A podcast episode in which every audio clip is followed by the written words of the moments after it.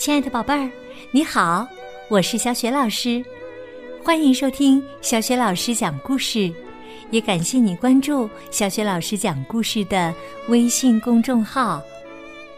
下面呢，小雪老师带给你的绘本故事名字叫《跳龙门的小鲤鱼》。这个绘本故事书选自《中国娃娃》。快乐幼儿园水墨绘本心理篇，文字是著名儿童文学作家、心理咨询师宝东尼，绘图是国画家于红艳。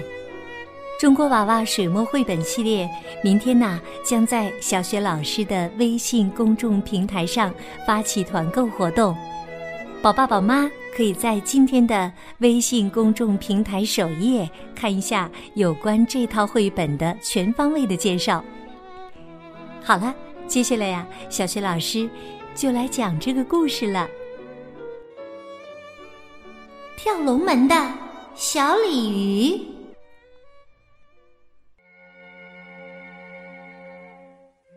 娇娇在和爸爸玩跳棋呢。爸爸赢喽！爸爸站起来，小娇娇生气的撅起嘴巴，讨厌！爸爸。妈妈在一边看着，公平的说：“爸爸没耍赖呀，娇娇，你输了。”我没输，我没输，你们都是大讨厌！娇娇不知道哪里来了一股子力气，她推翻了棋盘。妈妈拉着娇娇的手，小娇娇，你需要自己待一会儿，让小鲤鱼陪你吧。娇娇大哭起来，哈！哭着哭着，小鲤鱼动了，有水了，有水了。红色的小鲤鱼在水里游动着，它欢快地说。小娇娇，幸亏你的眼泪这么多，我带你去跳龙门怎么样？跳龙门啊，太好啦！小娇娇骑上了小鲤鱼，小鲤鱼欢快的游走了。小鲤鱼游啊游，游到了大瀑布的边上。坐好喽，我们。坐滑梯喽！骑着小鲤鱼的娇娇，高兴的从瀑布上滑到了山下的大水潭。咱们什么时候跳龙门呢？别着急，我们游出大水潭，就到龙门口了。小鲤鱼游啊游，不一会儿，他们就游到了龙门口。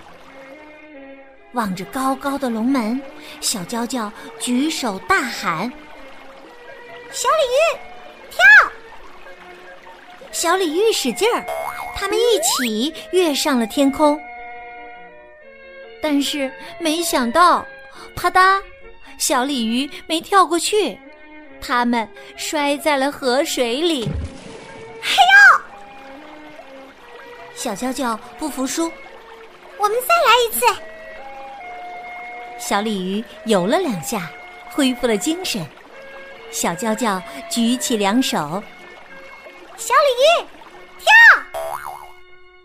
这一次啊，他们跳的有多高啊？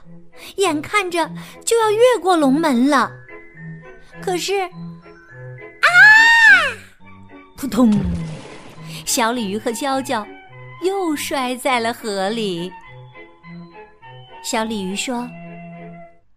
我们还是太小了，这次就算输了。可是啊，小娇娇拉着鱼尾巴不放，咱们不能输。小鲤鱼说：“小娇娇，没关系，明年咱们再来，那时我更有力气了，肯定就不会输了。”小娇娇搂着小鲤鱼。就这样离开了龙门。第二天，娇娇对妈妈说：“妈妈，昨天是爸爸赢了。没关系，谁都输过呀，输了不可怕，我们争取下次再赢就是了。来，我们再下一盘。爸爸说着，开始和娇娇下起了跳棋。